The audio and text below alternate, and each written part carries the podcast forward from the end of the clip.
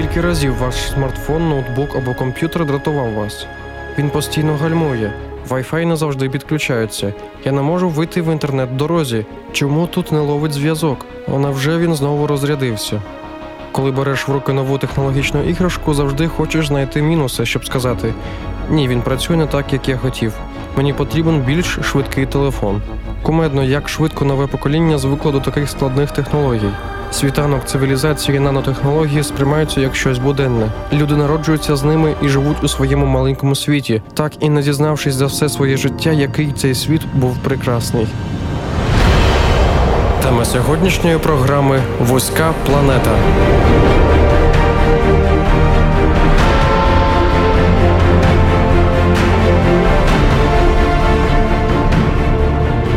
Натхнення вже дуже давно на землі усунули таке поняття, як рабство. Всі звикли думати, що проблему чорношкірих людей тепер немає, але правильніше сказати, що тепер у них є такі ж права, як і у білих людей. У світі багато людей з такими етнічними особливостями стали великими лікарями, політиками та вченими. Але мало хто знає, що в багатьох країнах вони роблять те ж саме, що робили з ними кілька століть тому. Те, що діється в наші дні в Африці 21-го століття, не здасться нормальним ніякому здоровому глузду. Це справжній злочин, що наші розвинені країни дивляться крізь пальці на терор, який відбувається на території цих, здавалося б, невеликих, живописних та екзотичних країн. Терор, який влаштовують самі громадяни по відношенню до своїх несхожих співгромадян. Влада цих країн офіційно заявляє про цілковите безсилля. Вони не можуть нічого зробити, щоб припинити криваву бігню. Альбінізм природжена відсутність пігменту шкіри, волосся, райдужної та пігментної оболонок ока розрізняють повний і частковий альбінізм. В даний час вважається, що причиною захворювання є відсутність або блокада ферменту тирозинази, необхідної для нормального синтезу меланіну, особливої речовини, від якої залежить забарвлення тканин. У Європі та Північній Америці на 20 тисяч чоловік припадає один альбінос. В Африці їх кількість набагато більша. Один на 4 тисячі. В Танзанії налічується близько 370 тисяч людей альбіносів. Уряд країни не може гарантувати жодному з них безпеку. Так сталося, що африканцям, які опинилися за примхою природобілими, доводиться рятуватися від власних сусідів. Їхнє життя часто нагадує кошмар, коли не знаєш, чи зможеш, прокинувшись вранці, дожити до вечора. Крім неосвічених людей, альбіносів нещадно мучить спекотне африканське сонце, біла шкіра і очі беззахисні перед могутнім ультрафіолетом. Південній Африці існує повір'я, що альбінос після смерті зникає, якби тане у повітрі. У зв'язку з цим завжди знаходиться кілька допитливих, які хочуть перевірити, правда це чи ні. Людей альбіносів вбивають заради розваги. Африканська влада звинувачує в ситуації, що створилася сільських шаманів, до думки яких досі прислуховується населення. Люди просто їм вірять. Альбіноси в Танзанії живуть у постійному страху за своє життя. Місцеві шамани платять за їхню кров, очі та інші частини тіла, які застосовують в язичницьких обрядах. У Африці вважається, що людина, вбивши альбіноса, набуває особливої сили, виступаючи в контакт з потойбічним світом. Ніяка влада не змогла зупинити хвилі розправ над громадянами, позбавленими пігментації. Невеликим острівцем відносної безпеки для альбіносів є онкологічний інститут в місті Дар єс Салам. Зазвичай альбіноси з молочною шкірою, волоссям кольору ржавчини. Їх тіла покрити опіками та струпами. Окрім шаманів, альбіносів вбиває рак шкіри. На відміну від Європи, де люди з природженою відсутністю пігментації можуть отримати своєчасну кваліфіковану допомогу, у Африці вони рідко доживають до 40 років. Усім відома організація Червоний Хрест веде активний набір добровольців, проводячи свою пропаганду по всьому світу. Дуже часто в неї вступають самі африканці. Це чи не єдиний бар'єр для оборони людей, які були народжені не такими, як інші. Який великий світ схований поряд з вами? Слухайте далі.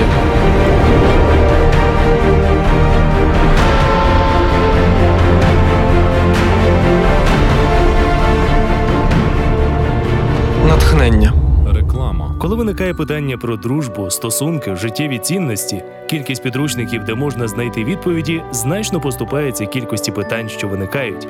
Вісім безкоштовних уроків Формула життя це унікальний курс із психології відносин та ствердження твоєї особистості в цьому світі.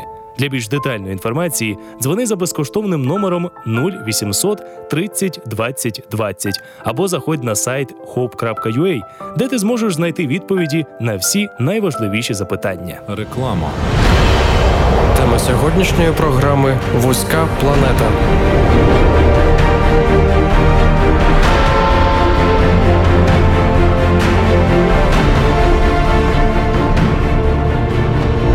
Натхнення. Страшне життя людей альбіносів в Африці це не єдина проблема, яку не помічають. Сьогодні багато країн світу потопає у бідності. Я брав участь у цьому році у волонтерській програмі у Херсонській області. Це був табір Сильне покоління. Він був зроблений для того, щоб молодь з усієї країни, в більшості студенти, поїхали допомогти людям, яким потрібна допомога. Ми прибирали сміття, облаштовували парки, приходили до інвалідів та надавали фінансову та фізичну допомогу. Приходили в малозабезпечені сім'ї і просто допомагали їм, окрім грошей, прибиранням або просто купували дітям одяг. Я не кажу це заради того, щоб похвалити себе або цю організацію. Після табору сильне покоління в мене відкрилися очі. Не треба їхати в Африку, щоб шукати нужденних. Їх мільйони у нашій країні, де я можу їм допомогти. Моя область зору звузилась до одного міста, де я жив. Роками я думав, що всі живуть нормально. Це в мене не вистачає грошей на нові гаджети або квартиру. Але взявши участь у волонтерській програмі, я побачив, що мені соромно нарікати на долю. Тільки коли я поїхав, я відчув, що мене Бог дійсно благословив. А в цих містах, допомагаючи людям, я зрозумів, для чого Бог мене благословляє для служіння людям. Що може бути прекрасніше допомоги моєму ближньому? Це згуртовує, це об'єднує, це розширює твоє коло спілкування, це робить тебе людиною.